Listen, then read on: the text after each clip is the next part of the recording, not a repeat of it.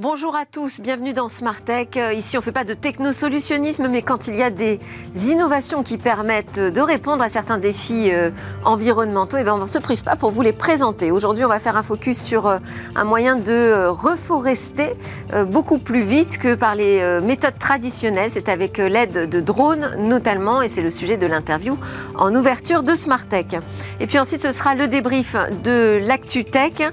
Et dans une seconde partie, je proposerai une autre interview. Cette fois, on va s'intéresser euh, au hacking, au hacking éthique, faut-il le préciser. En tout cas, on fera bien attention à ne pas confondre avec les cybercriminels.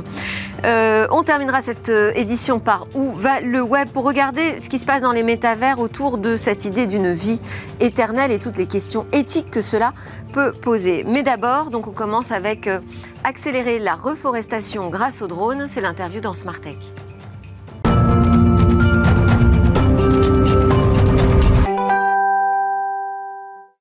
C'est le jeudi, le jour du débrief de l'ActuTech euh, dans Smartech. J'ai avec moi déjà en plateau Anne Cousin, avocate associée chez euh, Herald. Bonjour Anne, merci beaucoup de participer à ce commentaire de l'ActuTech. Gilles Babinet va nous rejoindre, mais aujourd'hui c'est jour de grève, donc bon, bah, on a encore sa place vacante. J'espère qu'il va euh, pouvoir arriver à temps. Et en attendant, eh bien, on va s'intéresser à une nouvelle méthode, une méthode qu'on nous présente comme unique, c'est ce qu'on va voir, pour reforester beaucoup plus euh, rapidement que ce qu'on fait d'ordinaire. C'est euh, l'interview avec Adrien Pagès. Bonjour. Bonjour. Vous êtes le cofondateur de Morpho. Vous nous parlez donc d'une méthode euh, unique qui permet de reforester jusqu'à 50 hectares par jour, soit 50 fois plus rapidement qu'une solution de reforestation classique. Exactement, Comment ça marche? Comment on fait pour arriver à cette vitesse? Alors l'idée, si vous voulez, c'est d'avoir une solution complète de restauration. Donc on vient non seulement accélérer les opérations en utilisant des drones euh, pour planter, via un système d'encapsulation de semences, et on vient larguer ces capsules avec nos drones, qui nous permet d'atteindre cette vitesse de 50 hectares par jour. Mais c'est aussi... Donc ça veut dire que sur le terrain, très concrètement, euh, il n'y a plus personne? Alors non, non, non. Euh, on ne peut pas totalement remplacer ah. les gens et ce n'est pas l'objectif. L'objectif de notre solution, c'est au lieu de planter une dizaine d'hectares par jour, on va être capable de planter des milliers d'hectares par jour avec ces mêmes personnes, voire avec plus de personnes. Simplement, on répartit le travail euh, dans la collecte de semences, collecte de semences qui est essentielle si on veut passer à l'échelle, hein. et les semences forestières, ça ne se trouve pas comme ça, mais aussi dans le suivi. C'est-à-dire que planter une forêt, c'est la suivre correctement, euh, et il peut se passer énormément de choses donc nous, on a un suivi analytique, mais aussi il faut des gens pour suivre ces forêts. Et donc on crée euh, de la valeur là où il en faut. Alors on va peut-être reprendre étape par étape. Donc on va commencer par la collecte de semences. Comment ça se fait aujourd'hui et qu'est-ce que vous proposez vous?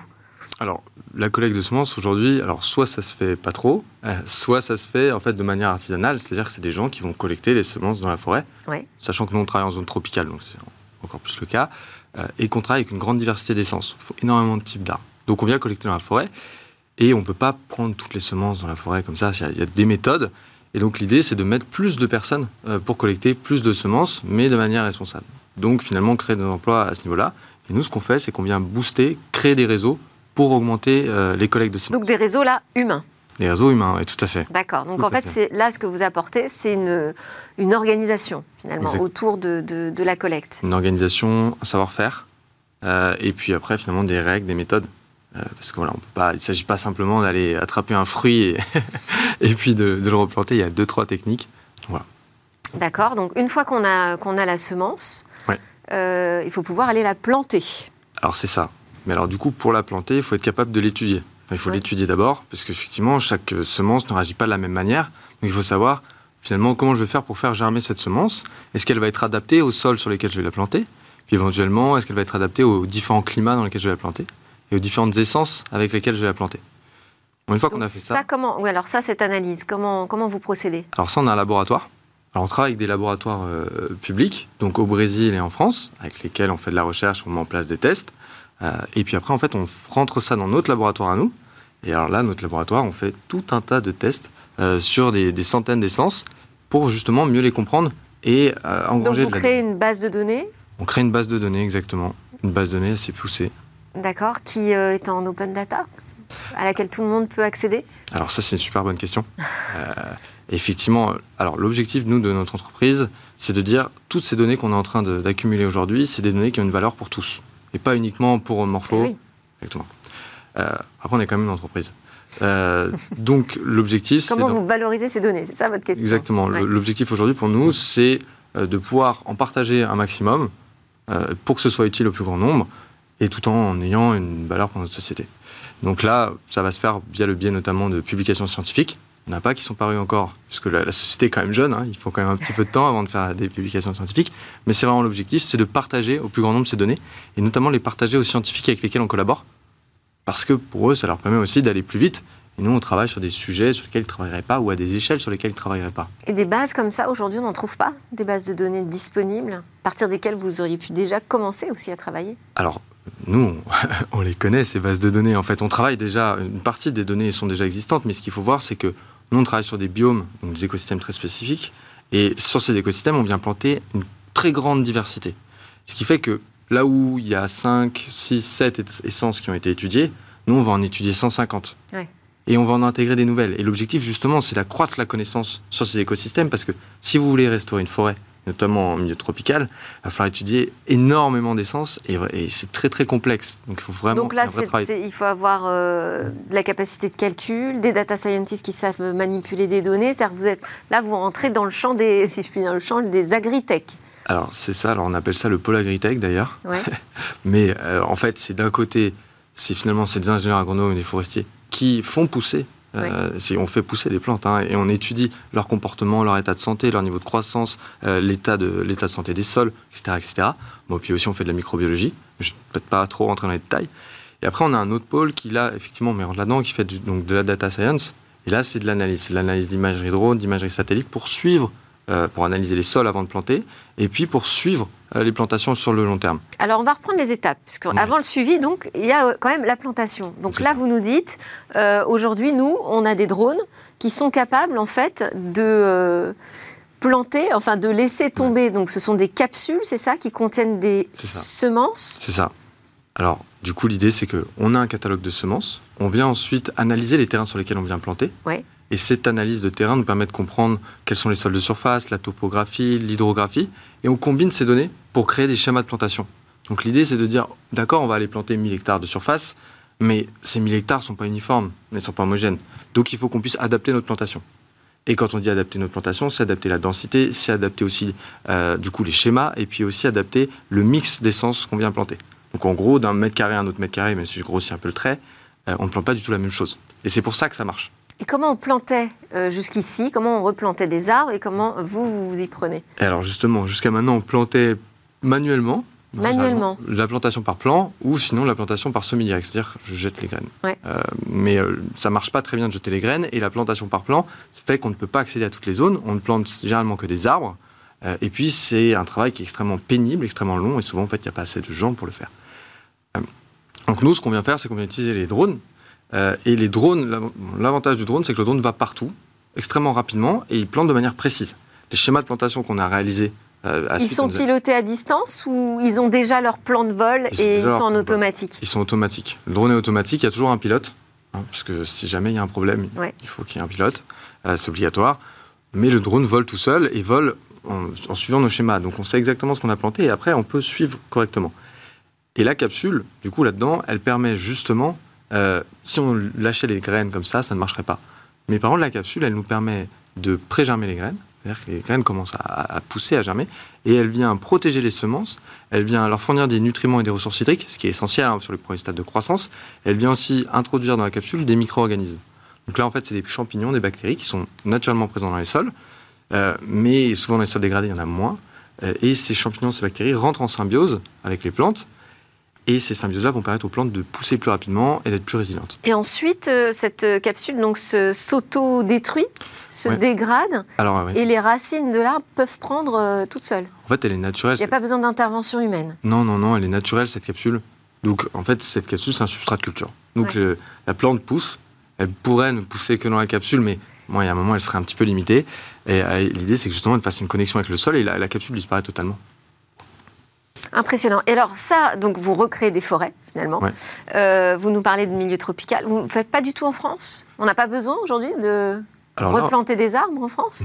Alors là, en France, on est quand même en discussion avec quelques acteurs, puisque il y a des voilà, la forêt française évolue. Je pense que et puis il y a pas mal de pas mal de problématiques de feu, de maladies, dépérissements, puis de dérèglement climatique. Donc, mais aujourd'hui, effectivement, nos solutions peuvent être appliquées, notamment post-incendie. Parce que là, on peut intervenir extrêmement rapidement, dans des, sachant que c'est des moments. On a vu que l'été dernier. Euh, Exactement, où il faut planter en fait, hein, euh, dans ces, ces moments-là. Donc nous, on peut intervenir à ce moment-là. On peut intervenir aussi pour justement diversifier nos forêts. Euh, des forêts de culture, on peut rajouter des essences qui seront adaptées. Mais alors pour le faire, qu'est-ce qui, qu'est-ce qui vous manque? Bah, Disons que. Alors aujourd'hui, on parle avec des acteurs qui sont intéressés pour le faire. Ce sont qui vos interlocuteurs? Alors là, c'est des, c'est des coups des grands. C'est des grands groupes forestiers euh, ou des grands syndicats forestiers. Et, mais c'est vrai qu'on a eu un gros focus sur les zones tropicales. Et le, je dirais, la, discussion, ça tourne autour de quoi? Du coup? Alors non, non, non, pas forcément. C'est plutôt que finalement, avant de, mettre en place un projet, il faut réaliser toutes les analyses que j'ai pu euh, évoquer auparavant. Et qu'aujourd'hui, nous, on est très concentrés sur les zones tropicales parce que les enjeux sont essentiels dans ces. Donc c'est plutôt de votre côté que ça peut prendre du temps, c'est-à-dire c'est une question. Euh, c'est plutôt de notre côté, c'est un choix d'adaptation finalement de. Ben, en fait, c'est un choix de priorité. Euh, c'est-à-dire que nous, notre solution, elle est conçue pour aller sur n'importe quelle zone dans le monde. On a aussi fait des tests pour des zones sahéliennes. On nous a proposé des projets au Sénégal. Euh, donc finalement à Madagascar. Donc finalement, on peut aller n'importe où. mais il faut pas, voilà, il faut pas, faut pas courir tous les lièvres en même temps. Et donc, faut, faut faire, faut faire attention quand on vient planter une forêt, on vient la planter pour qu'elle fonctionne, pour qu'elle réussisse, et pour que d'ici 30, 50 ans, 20 ans, on ait un écosystème, enfin, mais plus, pardon, on a un écosystème résilient. Donc si on vient dire vite trop oui et trop rapidement, on, se met à. Ça, c'est une start-up sérieuse. Merci beaucoup. Je ne sais pas si Gilles Babinet est arrivé et va pouvoir nous rejoindre pour le débrief, mais a priori c'est le cas. Donc euh, juste avant, il y avait euh, une question de Caroline Ricros avec qui je, travaille. Je vous propose qu'on écoute sa question. Oui, bonjour euh, Monsieur Pagès. moi, ma question, c'est reforester, c'est bien, hein, mais comment vous garantissez que vous ne participez pas seulement à la compensation écologique, qui en fait finalement est contre-productive pour favoriser l'écologie? C'est une très... Que les jeunes arbres, bah, voilà, sont moins efficaces que les vieux. Alors, alors ça, c'est tout à fait vrai. Euh, il faut sauvegarder d'abord nos vieux arbres. Hein. C'est extrêmement important. Mais bon. Mais alors ça, donc ça, c'est lutter contre la déforestation. Ça, c'est un autre sujet. Je suis totalement pour la lutte contre la déforestation. En revanche, nous, là où on intervient, euh, c'est-à-dire que nous, on vient planter des forêts dans des zones où, en fait, il n'y aurait pas eu de forêt sinon. Euh, ces forêts, il faut bien les financer, et on les finance via des mécanismes directs ou via des mécanismes de contribution carbone. Là où, effectivement, ça pourrait être dangereux euh, de faire ce genre de financement, c'est si on acceptait les financements d'entreprises qui n'avaient pas déjà euh, entrepris euh, une, stratégie climat, c'est-à-dire une stratégie de baisse de leurs émissions et d'un objectif de, zéro émission nette. et surtout, si on disait, écoutez, on plante des forêts aujourd'hui, et ces forêts-là qui vont pousser pendant 30 ans vont capter un certain volume de carbone qu'on compense immédiatement. là, si, si vous faites ça, vous êtes dangereux. Ça, en revanche, c'est extrêmement dangereux. Par contre, nous, ce qu'on fait aujourd'hui. Oui, très rapidement, parce que. ce qu'on fait aujourd'hui, pardon, c'est qu'on dit, euh, en fait, on ne compense que ce qu'on a capté et ce qui a été vérifié, et on choisit des entreprises qui sont déjà dans une démarche euh, de, de, diminution de leurs émissions et de compensation, parce qu'il faut bien compenser une partie. On ne peut pas atteindre zéro, c'est impossible. Merci Adrien Pagès, encore une fois une réponse très sérieuse. Donc Adrien Pagès de Morpho, une euh, deep tech euh, à suivre. Euh, et nous, on enchaîne avec le reste de l'actualité tech que l'on va commenter ensemble.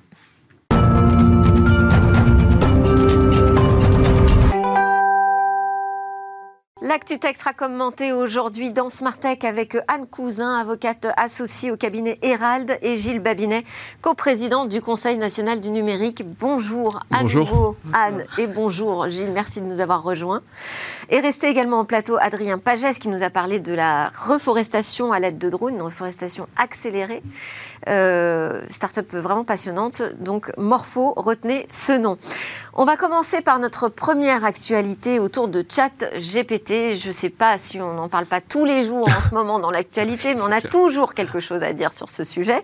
Euh, et vous, Gilles Babinet, vous avez publié euh, en l'occurrence une tribune dans les échos. Euh, nous nous éveillons à cette question de mais que va faire l'Europe face à l'arrivée de cette puissance de l'intelligence artificielle et mhm. des IA conversationnelles?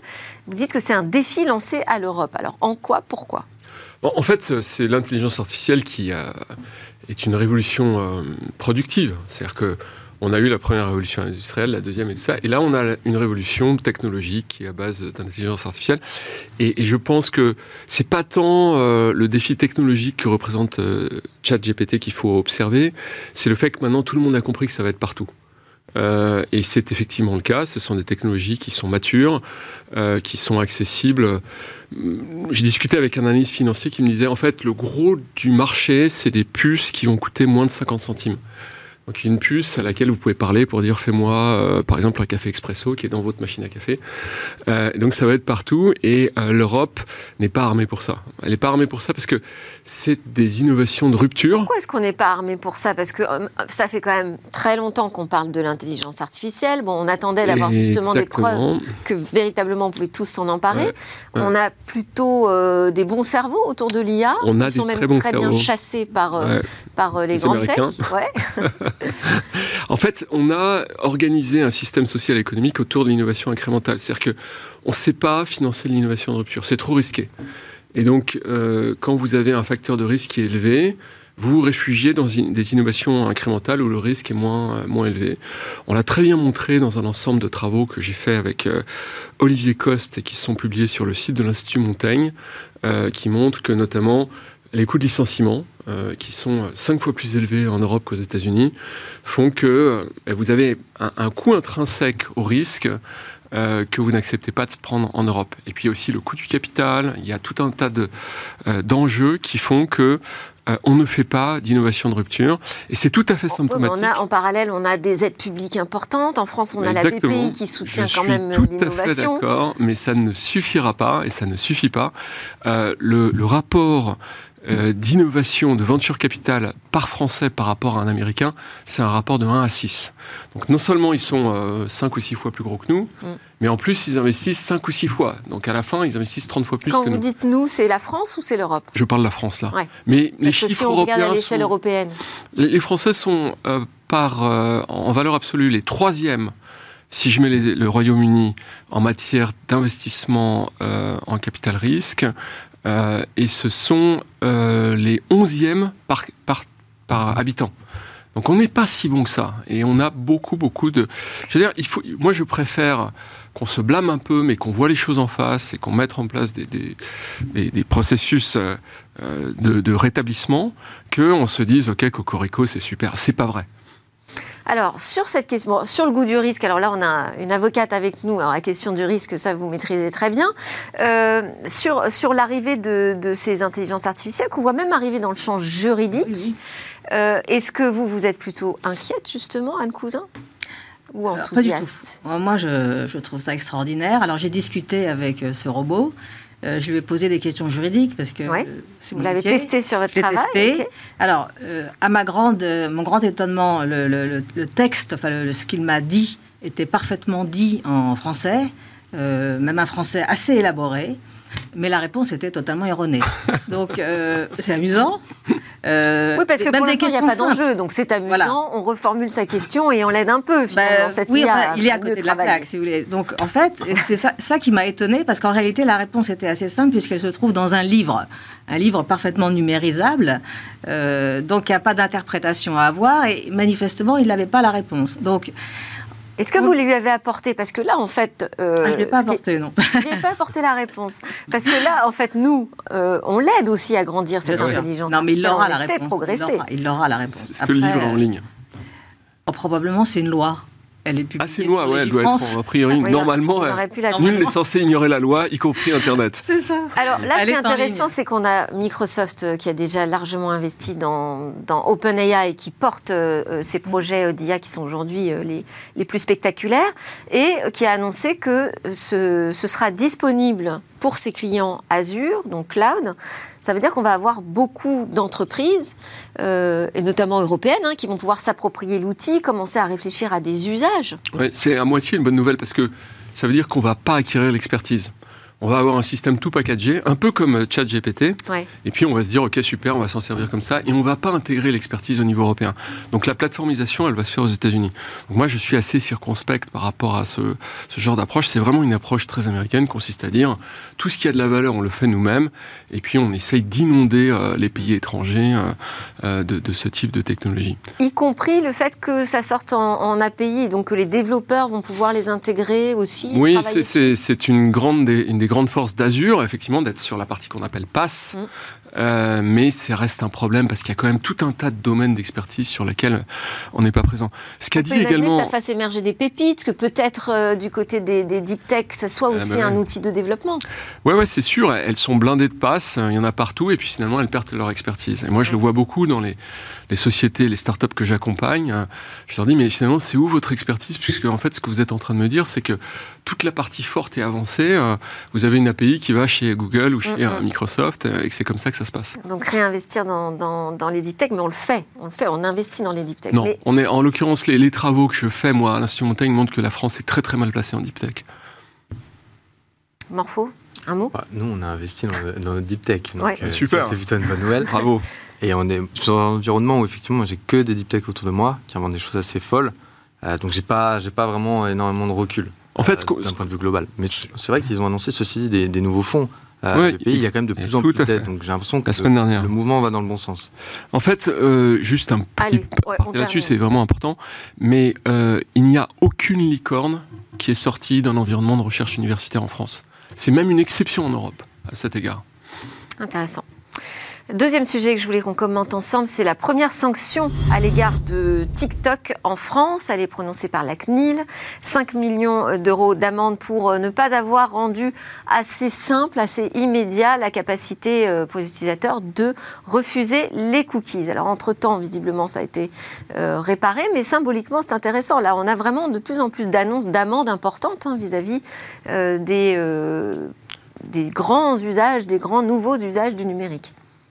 Absolument. Alors, je voudrais dire aussi que cette, cette décision, qui n'est pas vraiment une surprise, euh, euh, nous dit à tous que le RGPD s'applique, y compris à des entreprises chinoises. Oui. Euh, donc ça, c'est c'est important. hein. Euh, ensuite, effectivement, TikTok a été pris la main dans le sac sur une question hyper simple, euh, celle des cookies et de la facilité ou non qu'a l'utilisateur de les accepter ou de les refuser. Donc c'est Ah, ils ont tous été pris la main dans le sac. Hein. voilà, Euh, sur une question euh, très simple, on n'est pas en train de poser des questions très complexes sur l'application du RGPD ou la protection des données personnelles, c'est vraiment simplissime. Et ils se sont fait avoir, bon, en, en anticipant, j'imagine, hein, parce que c'est tellement simple. Alors, est-ce que la sanction sera suffisante pour que tout le reste, qui est beaucoup plus compliqué, euh, soit également conforme au texte On verra. Mais effectivement, c'est un signal et c'est plutôt encourageant, oui. Bon, mais bon, il y a nos 5 millions d'euros à nous en France, mais de toute façon, tout ça aussi euh, se retrouve dans un contexte de tension importante entre les États-Unis et la Chine. Et du côté des États-Unis, il y a des menaces aussi de sanctions sur la, pro- enfin, sur les données ouais, euh, personnelles des utilisateurs, Mm. euh, sur la question des transferts notamment des données en Chine. Oui, c'est un, débat qui pourrait prendre toute l'émission, mais TikTok est, est symptomatique, très emblématique de vraiment la société qui crée le plus de problèmes. Et moi, je regrette qu'on n'ait pas en France une forme de- d'autorité de la santé psychologique publique. euh, Ah, vous parce que de les amendes seraient d'addiction. considérables. Ouais, d'addiction. ouais. Mais c'est c'est un problème, c'est le premier problème en réalité. Ouais. C'est que vous, vous créez euh, réellement des troubles psychologiques de masse. euh, Et ça n'est pas que TikTok, mais c'est principalement TikTok. Et il n'y a personne pour s'émouvoir de ça. Il faut absolument qu'on arrive là-dessus. Alors le DSA va partiellement euh, euh, viser cet aspect-là, mais relativement partiellement. Et puis au-delà de ça, on a effectivement des enjeux de souveraineté de la donnée. Les quantités de données que vous envoyez euh, euh, sous une autorité chinoise en, ré- en réalité, puisque c'est une plateforme à la base chinoise, sont très impressionnantes. On ne sait pas très bien euh, comment c'est administré. Donc il y a effectivement des problèmes qui concernent plusieurs réglementations européennes et des réglementations françaises. Moi, je pense Ah, que ça remet le sujet du transfert des données extraterritoriales euh, au cœur du débat, parce qu'on on- on l'a aussi en France, avec Oui. nos données qui partent euh, oui, de oui, côté et, de l'Atlantique. et- et on a eu l'habitude de, de s'intéresser à ce qui se passait aux États-Unis, mais là, tout d'un coup, on se rend compte qu'à l'égard de ce qui se passe euh, sous une entreprise qui est sous autorité chinoise, qui n'est pas la même que celle qui gère euh, le TikTok chinois. Hein. C'est pas le, le, Oui. le même, la même approche. Eh bien, on est pratiquement nu. Et moi, je parlais euh, avec euh, le, le rédu- euh, régulateur, euh, le patron de l'Arcom, il y a peu de temps, et qui me disait, c'est vrai que pour nous, pour les attraper, euh, c'est quelque chose de, c'est un défi. Euh, et donc, je, je vois qu'ils s'intéressent à ça d'assez près, et, et je souhaite que euh, ils arrivent euh, à remettre les choses un petit peu à l'endroit, parce qu'il y a, il y a beaucoup de choses qui sont contestables à l'égard de cette société. Son existence même euh, devrait être interrogée. Ah, vous allez jusque-là. Alors moi, si je reviens sur ce que, le point que vous soulevez sur le point de l'addiction, qui est un, un vrai sujet euh, de santé publique presque, hein, euh, est-ce qu'on peut trouver un, un moyen de réguler, d'intervenir sur ce, sur ce sujet? Sur le sujet de l'addiction, Ouais. Je veux dire que je ne sais pas, je ne suis pas certaine. Alors effectivement, vous soulignez que le DSA, euh, qui est récemment entré en vigueur, euh, a l'ambition euh, de, de prévenir les risques causés par les, notamment les, les réseaux sociaux. Il s'intéresse Il faut trouver d'autres moyens finalement d'intervenir, c'est ça. Il faut passer par peut-être la question de la modération. Alors la question de la modération, effectivement, elle est tout à fait centrale. Elle est centrale avant le DSA, elle est centrale dans le DSA. Euh, Est-ce que le moyen est juridique pour lutter contre l'addiction? Honnêtement, je me pose la question. Je suis pas sûre. Ouais. hein. Oui, on, on a, Pas on a- quelles, que- quelles sont Il y nos a armes. hein. L'éducation aussi, euh, la sensibilisation des utilisateurs. euh, Ouais, mais si on n'a pas la contrainte, euh, peut-être pas légale, mais en tout cas, on voit bien que les- les- le, le RGPD euh, ne s'applique que si on pose des amendes. Bon, on peut se dire que de la même façon, Hmm. euh, régler ce problème de, de l'addiction, ça ne se, peut se faire que par la contrainte Alors, financière. On, on a fait un très gros travail de recherche au sein de- du Conseil national du numérique. Il y a d'ailleurs un, un livret qui est accessible physiquement et en ligne qui s'appelle Votre attention s'il vous plaît, où on traite de l'ensemble de ces sujets. Et on montre que c'est effectivement une réponse multifactorielle qui est partiellement de la régulation et de la contrainte, partiellement de l'éducation, euh, et que, en fait, ce que je disais tout à l'heure, c'est que c'est emblématique de tous les problèmes de l'Internet, Ouais. mais il n'y a pas que TikTok. Bien sûr. Euh, on peut être euh, addict à un jeu vidéo ou à je ne sais quoi, et que euh, c'est une attention qui concerne l'ensemble de la société. Évidemment, le système éducatif, mais aussi euh, le système social, le système de santé publique, euh, et puis le système de régulation. Et que c'est que comme ça qu'on arrivera euh, probablement à gérer cet enjeu-là. Mais dans cinq ans, on le traitera exactement comme on a traité la cigarette. Ça sera un enjeu majeur de santé publique. Alors, euh, un sujet pour euh, notre avocate en plateau, c'est une plainte euh, d'artistes, une plainte collective, hein, trois artistes qui attaquent en fait des sites internet qui proposent des œuvres d'art à la demande en quelque sorte, qui sont générées par une intelligence artificielle euh, qui s'appelle euh, Stable Diffusion. Et cette IA, pour euh, créer ces nouvelles œuvres d'art inédites, eh bien s'inspire de ce qui existe déjà. Et donc les artistes disent attention, là, on y a violation euh, du droit d'auteur. Ça se défend? Ah oui, je crois que ça se défend. ça se défend de la même façon qu'on a. Est-ce qu'on peut, qu'on peut vraiment dire que c'est du plagiat si cette œuvre n'existe pas puisqu'elle a été créée par une IA Ah oui, complètement. Euh, en fait, ce qui se passe techniquement, euh, sans entrer dans des détails euh, très complexes, c'est qu'il y a en fait reproduction d'œuvres préexistantes. Et c'est cette reproduction euh, d'œuvres préexistantes euh, qui pose problème. Donc, Ça, vous voulez dire qu'il y a reproduction à la base Ah oui, pour parce que l'IA, pouvoir l'IA récupère des chose. données Ouais. massivement Ouais. qui sont protégées par leurs auteurs, hein, c'est l'hypothèse. Mhm. Et cette reproduction, parce que ça entraîne une reproduction, c'est un acte qui doit être autorisé par l'auteur de l'œuvre, et en l'occurrence, cette autorisation n'était pas donnée. Donc c'est ça qui pose problème. Mais on avait ces questions-là. euh, C'est un problème de rémunération en fait. hein. Euh, ça, va être, ça va c'est être le problème de Plus que ça. quelle massif, redevance ouais. on installe en fait. Non, euh, C'est pour donner un exemple euh, à vos auditeurs, c'est Dali faisait des montres molles. Ouais. Tout le monde a ça à l'esprit. Une IA peut faire des voitures molles. Mhm. Voilà. Et en réalité, il y a plagiat. Euh, si, Non mais alors on peut plus rien faire, euh, Gilles. C'est Non, intéressant la- que vous ayez ce débat parce que moi je suis plus de votre avis. Je pense que celui qui a eu la bonne idée, euh, le geste artistique initial, c'est Dali.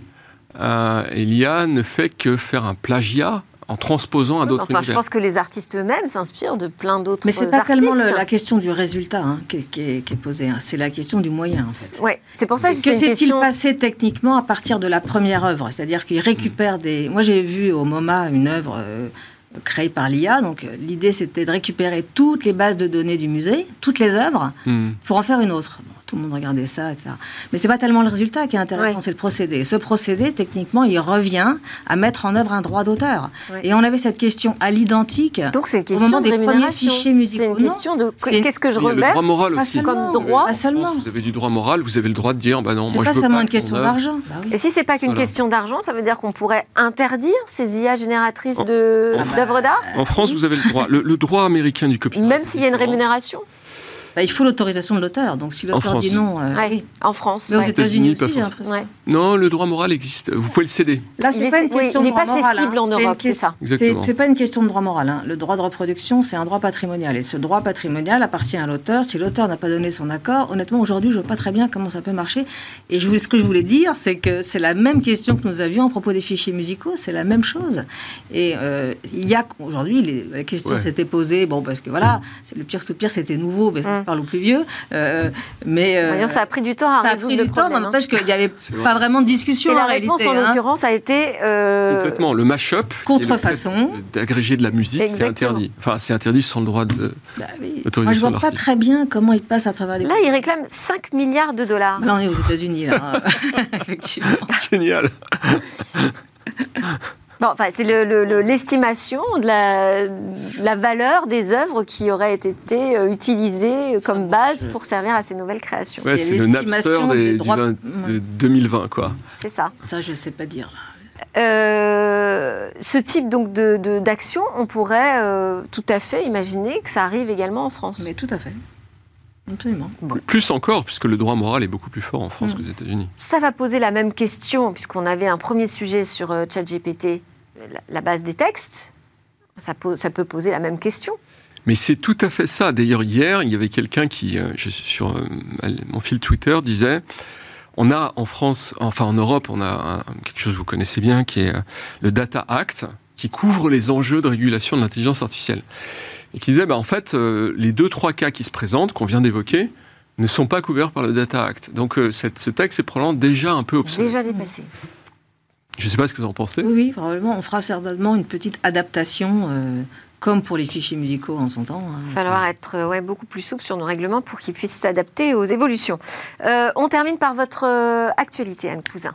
Alors moi, je voulais, oui, dire un mot d'un d'un arrêt de la Cour d'appel de Paris du 3 janvier 2023, donc euh, en plein DSA, en pleine entrée en vigueur du DSA, euh, qui euh, rappelle que les intermédiaires du numérique ne sont pas responsables des contenus. C'est un principe de base euh, qui existe quand même chez nous depuis euh, plus de 20 ans et qui est réaffirmé par le DSA. Et la Cour d'appel de Paris vient de, de dire que euh, Airbnb, qui est une plateforme, qui est un intermédiaire Ouais.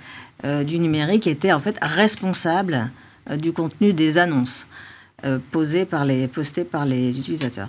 Alors, il y a des tas de considérations dans l'arrêt qui peuvent singulariser Airbnb, euh, la distancier d'autres plateformes qui resteraient euh, non responsables, parce que c'est quand même une condition euh, indispensable au développement de l'Internet. hein. je crois qu'on est à peu près tous d'accord. C'est statut d'hébergeur, c'est ça? Statut d'hébergeur, Ouais. absolument.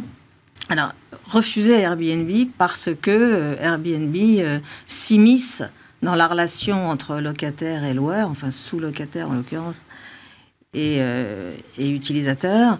Mais si vous voulez, euh, le, le signal donné par cet arrêt sur le, sur le marché est très, très, euh, j'allais dire, inquiétant, très... En tout cas, ça peut remettre en question beaucoup de choses. Et si vous voulez, oui, Ouais. euh, on peut se demander légitimement euh, si on n'est pas en train de revenir à des solutions beaucoup plus dangereuses pour les intermédiaires, et ça renvoie à des discussions qu'on a depuis, même avant la loi et de qu'on 2000. pensait régler. Ouais. Et qu'on pensait régler. Merci beaucoup, Anne Cousin. On n'a pas le temps du commentaire, Gilles Babinet. Donc c'était le débrief aujourd'hui dans. Smart Tech avec Gilles Babinet du Conseil national du numérique, Anne Cousin du cabinet Herald et Adrien Pagès de Morpho. À suivre dans Smart Tech, on va parler de hacking.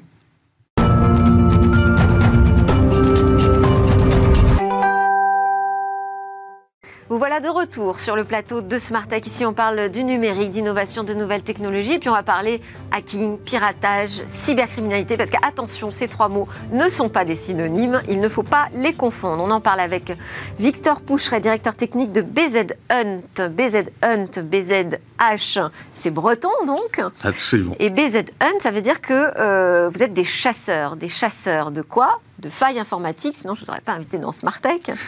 Euh, et surtout, cette start-up, elle a été créée dans la volonté de bien euh, mettre en avant le travail des hackers, qu'on met, d'ailleurs, on les appelle les hackers éthiques, qui sont au service de la protection, et de bien différencier avec les cybercriminels.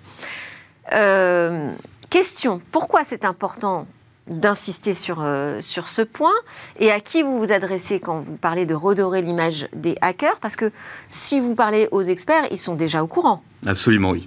On essaie de s'agresser euh, vis-à-vis du, alors à la fois vis-à-vis du grand public, mais également, je pense, vis-à-vis de tous les professionnels aujourd'hui. Euh, L'idée, c'est que le mouvement du hacking éthique, c'est un, même du mouvement du hacking, c'est un mouvement qui remonte aux années 60 avec des passionnés euh, qui essayent de, voilà, c'est la notion de bidouille qui viennent essayer de contourner et de dépasser les limites d'un système.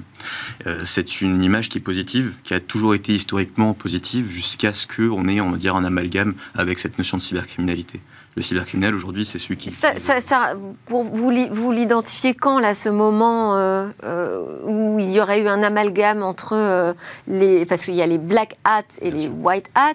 Bon, donc ça fait longtemps qu'on sait qu'on a deux communautés, hein, du côté les, d'un côté les gentils, de l'autre côté les méchants, si je caricature.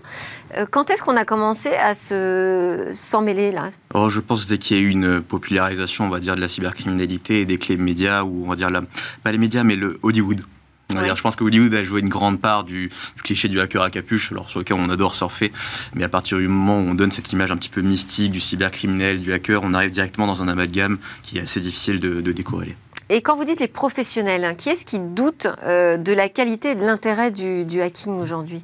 C'est C'est les gens qui travaillent en entreprise et qui vont euh, euh, se méfier des propositions euh, des hackers, c'est ça? Alors tout à fait, oui, parce que ça reste quand même un, métier qu'on n'a pas vraiment, enfin qu'on a le droit de faire depuis assez peu de temps, on va dire, sur la partie vraiment hacking éthique en tant que citoyen.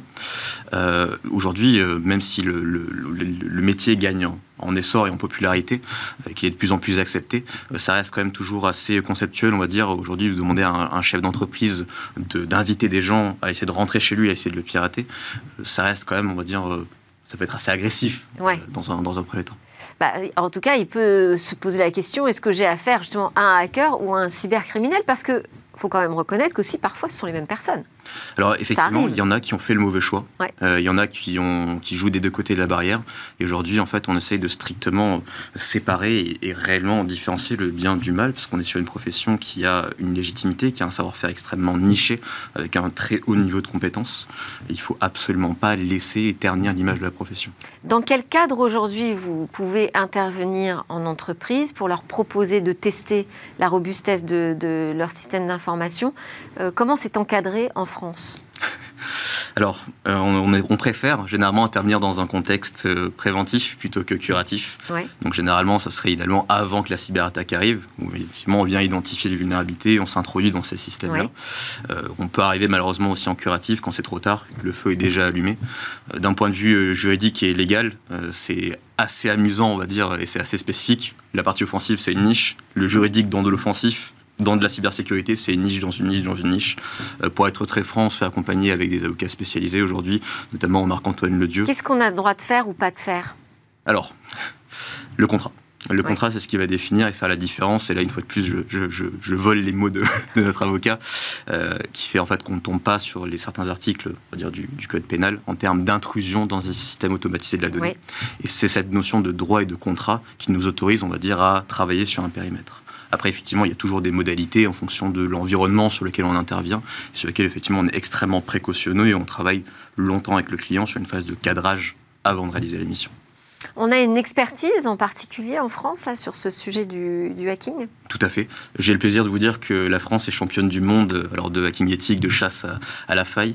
On a participé à un championnat en 2022 justement avec donc l'équipe de France sur l'une des plus grosses plateformes justement de, hacking éthique. Euh, on l'a Qui s'appelle? Euh, C'est HackerOne qui l'a organisé pour la première fois. Et, c'est une plateforme euh, américaine? Absolument, oui, c'est une plateforme américaine. Il existe également plusieurs plateformes européennes. Je pense notamment à Yes par exemple, sur, sur, le territoire français, mais qui couvre tout le territoire européen. Il y a Integrity également de, en Belgique de mémoire. Alors les plateformes comme Yes justement, c'est intéressant parce que ça permet de créer des communautés euh, d'avoir une représentation euh, officielle vis-à-vis des entreprises euh, sur, sur leurs interventions. on va peut-être rappeler comment ça fonctionne, Bien sûr. le bug bounty? Bien sûr. L'idée du bug bounty, c'est de rémunérer un hacker en fonction de la faille qu'il va trouver, qu'il va remonter. alors bien sûr, une fois de plus, dans un périmètre, dans un contexte légal, normatif et cadré, sur lequel effectivement le client, l'entreprise, reste seul juge de si oui ou non une vulnérabilité est considérée comme étant valide et in fine de sa criticité. En fonction de cette euh, criticité, un montant financier peut être accordé. Alors ça peut être effectivement purement pécunier, ça peut être également des points ou euh, par exemple une chemise, un t-shirt. Bon, et alors BZN, vous vous organisez comment? C'est quoi? C'est une entreprise? Absolument. Vous proposez vos services aux entreprises? Vous travaillez avec ces, ces plateformes de bug bounty Tout à fait. Euh, alors aujourd'hui, le, cœur de, on va dire le cœur de métier, c'est le test d'intrusion, c'est le hacking éthique. C'est de cette profession que l'on se défend et dont on souhaite toujours redorer l'image. Euh, par contre, effectivement, je pense qu'on est une des premières, si ce n'est la première entité en France, à participer de manière compétitive à des événements qu'on appelle de live hacking events, sur lesquels on est invité avec une communauté assez fermée de chercheurs euh, à participer à des compétitions sur une, entreprise réelle pendant par exemple deux jours, trois jours, une semaine, un mois. Eh ben, super, et là vous, vous, repartez donc pour la Coupe du Monde de hacking en 2023 pour conserver le titre français. Merci beaucoup Victor Poucheret de BZ Hunt. À suivre dans Smart Tech ou va le web. Merci. Eva va nous parler de la vie éternelle dans le métavers. Le métavers gage de vie éternelle, une promesse plutôt controversée, il faut le dire. C'est celle de l'entreprise Somnion Place. Elle développe depuis quelques mois un moyen de communiquer avec les morts. Et pour cela, rien de plus simple. Selon elle, il faut une bonne masse de données personnelles. Les fonctionnalités de Somnion Place devraient nous permettre de stocker les mouvements de nos proches, très clairement la manière dont ils parlent et leur niveau sonore, dont leurs doigts, bouche ou yeux bougent sous forme de données et ensuite de les dupliquer pour en faire un avatar, un avatar qui parle et sonne exactement comme eux et qui peut continuer à le faire donc bien longtemps après leur mort. L'objectif de ne pas deviner que c'est une intelligence artificielle qui se cache derrière. Pour le fondateur, c'est tout un rêve qui se réalise. Il y a presque cinq ans, le père d'Arthur Sikov est frappé d'un cancer. Arthur se demande alors s'il n'existe pas un moyen pour entrer en conversation avec lui, même après sa mort. Les premiers avatars opérationnels sont prévus courant 2023. Encore faut-il convaincre de l'intérêt et de l'éthique du projet. C'était Smart Tech. Merci à tous de nous suivre. Merci beaucoup, euh, Adrien, euh, pas Adrien Pagès, mais Adrien Pagès aussi, du cofondateur de Morpho. On a découvert cette start-up euh, Deep Tech dans la déforestation, enfin qui lutte contre la déforestation. Je vais y arriver.